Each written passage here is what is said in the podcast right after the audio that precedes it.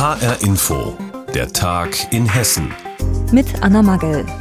Ein Sondervermögen von 12 Millionen Euro. Das hatte die schwarz-grüne Landesregierung bereitgestellt, um die Folgen der Corona-Krise zu bewältigen. Doch das ist verfassungswidrig. So hat es nämlich jetzt der Hessische Staatsgerichtshof entschieden. Die Opposition im Landtag hatte geklagt, weil sie nicht mitbestimmen durfte.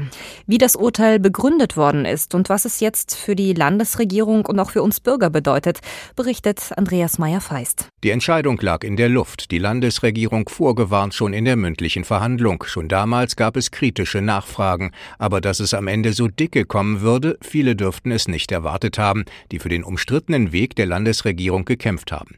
Deutliche Worte vom Präsidenten des Staatsgerichtshofes Roman Posek. Mehrjährige Kreditermächtigungen auf Vorrat dürfe es nicht geben. Posek begründete die Verfassungswidrigkeit des sogenannten Sondervermögens unter anderem damit, dass die Abgeordneten des Landtags ein Recht darauf hätten, über alle finanziellen Dinge informiert zu werden und darüber müssten sie auch mitentscheiden können. Finanzminister Michael Boddenberg, CDU, erklärte nach der Entscheidung, die Vorgaben des Gerichts pünktlich umsetzen zu wollen.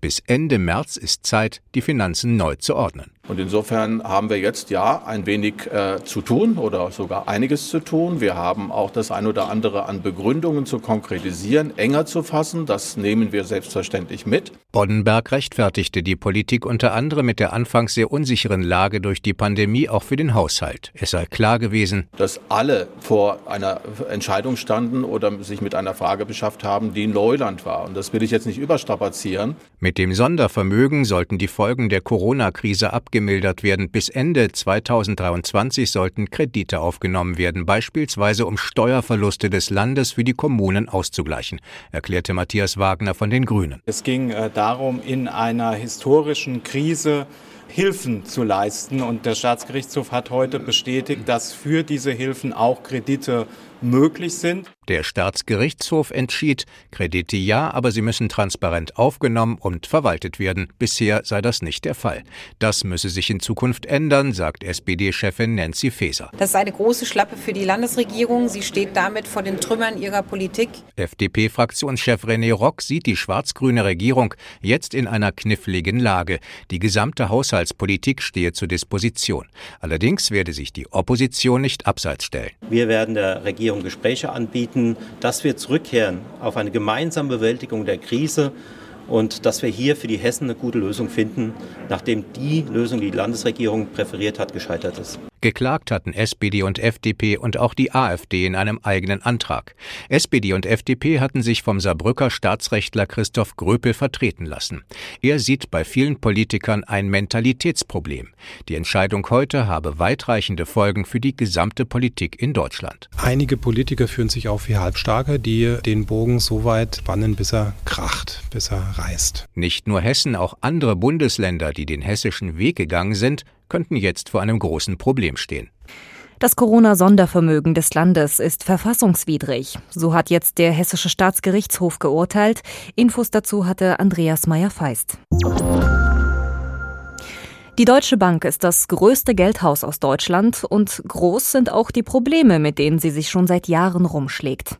Doch jetzt scheint es für die Deutsche Bank langsam Licht am Ende des Tunnels zu geben. Auch im dritten Quartal dieses Jahres hat das Unternehmen nämlich einen Gewinn erwirtschaftet.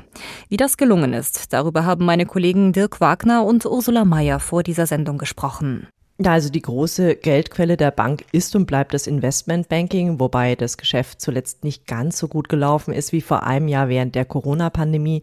Da sind die Finanzprodukte des Geldhauses bei Unternehmen und Staaten ja weggegangen wie warme Semmeln infolge der Krise und da hat sich die Nachfrage normalisiert. Zunehmend wichtiger wird für die Bank auch das Geschäft mit den Privat- und Firmenkunden.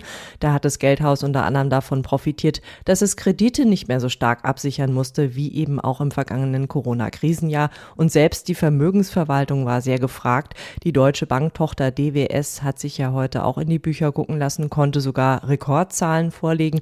Offensichtlich haben sich die Kunden da nicht abschrecken lassen von den jüngsten Vorwürfen, die Fondtochter DWS wäre zu lax umgegangen mit den Kriterien bei nachhaltigen Investments. Die waren sogar auch stärker gefragt als vorher.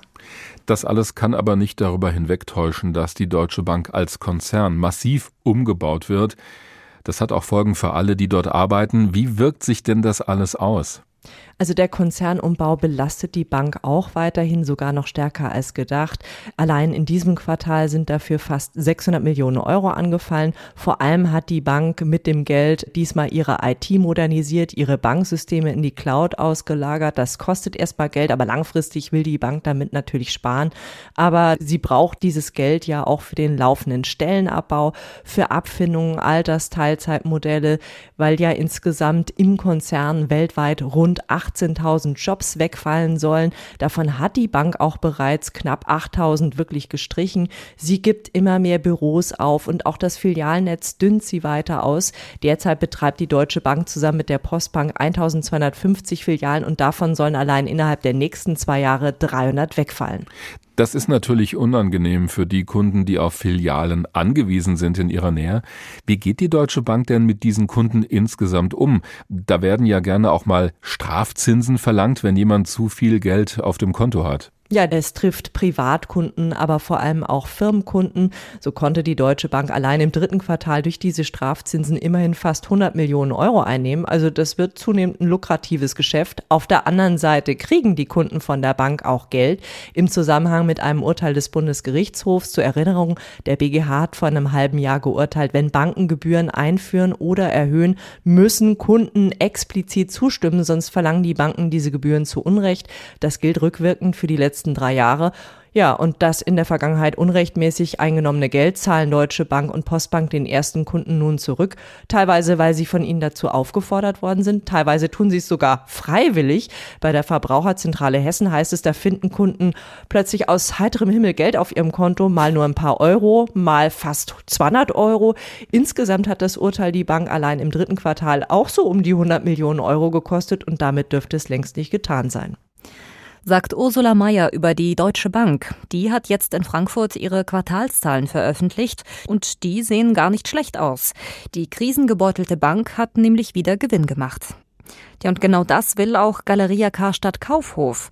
Denn auch der Warenhauskonzern hat zu kämpfen.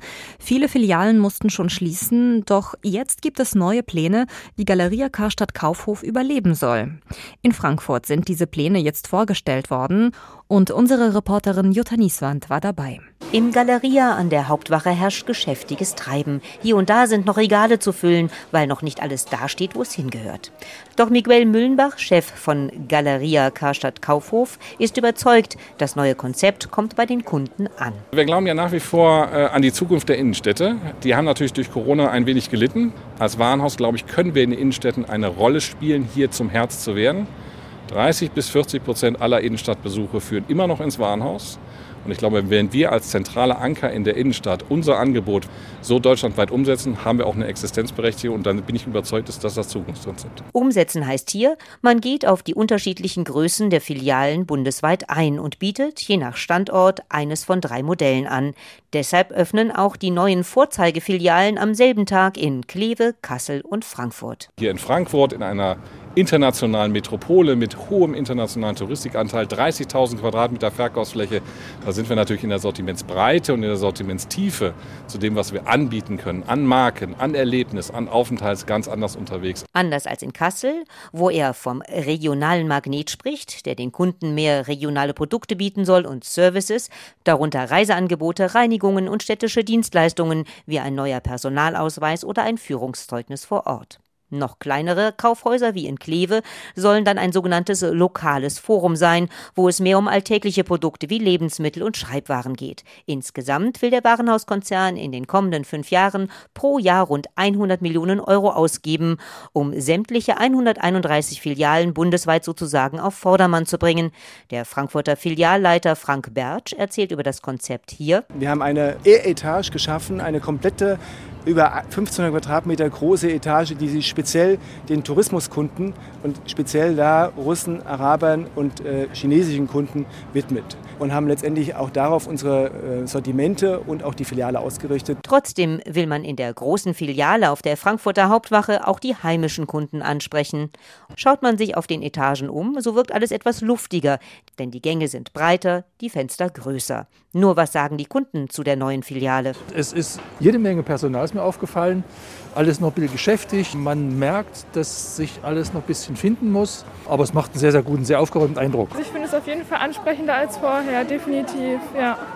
Der Krise zum Trotz hat Galeria Karstadt Kaufhof jetzt ein neues Konzept für seine Filialen entwickelt und hofft nun auf bessere Zeiten. Infos dazu hatte Jutta Nieswand. Welche furchtbaren Folgen Starkregen haben kann, das hat die Flutkatastrophe in Rheinland-Pfalz und Nordrhein-Westfalen im Juli gezeigt. Und Meteorologen sagen übereinstimmend, solche Ereignisse werden bei uns im Zuge des Klimawandels immer häufiger. In Frankfurt sollen die Menschen in solchen Fällen besser vorbereitet sein. Dafür gibt es nun die sogenannten Starkregen-Gefahrenkarten.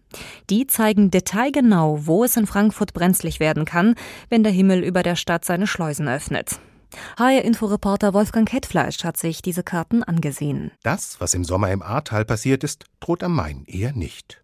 Frankfurt ist ziemlich flach und liegt in einer weiten Ebene, aber auch dort kann es hier und da brenzlig werden, wenn in kurzer Zeit extrem viel Regen fällt.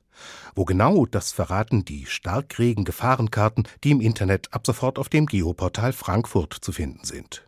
Dort gibt es genaue Informationen für alle, die in der Stadt leben, sagt Frankfurts Umweltdezernentin Rosemarie Heilig. Sie können anhand dieser Starkregen-Gefahrenkarte erstmal sehen, wenn es wirklich zu solchen Starkregenereignissen kommt, ist dann mein Gebäude gefährdet.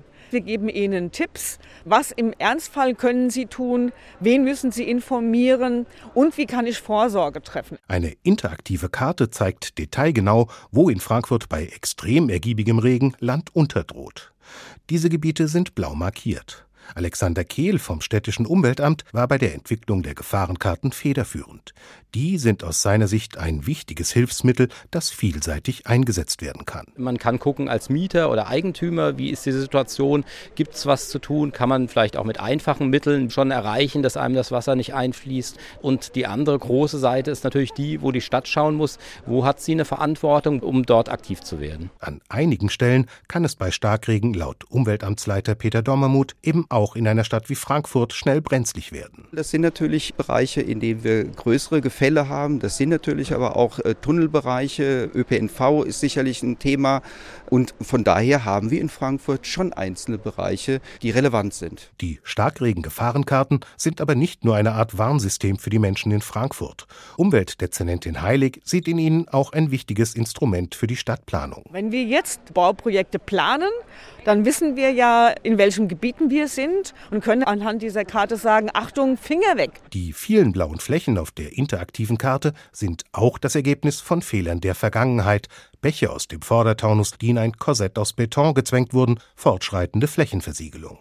Fehler, die Frankfurts Verwaltung laut Umweltamtsleiter Dommermuth in Zukunft nicht wiederholen wird. Das ist bereits so in den Köpfen drin unter dem Thema wassersensible Stadtentwicklung. Ab sofort gibt es für alle Frankfurter sogenannte Starkregenkarten. Auf denen können die Bürger sehen, ob ihr eigenes Haus gefährdet ist, wenn es extrem viel regnet. Infos dazu hatte Wolfgang Kettfleisch. Und das war die Sendung Der Tag in Hessen mit Anna Magel. Die Sendung gibt es auch als Podcast auf hrinforadio.de.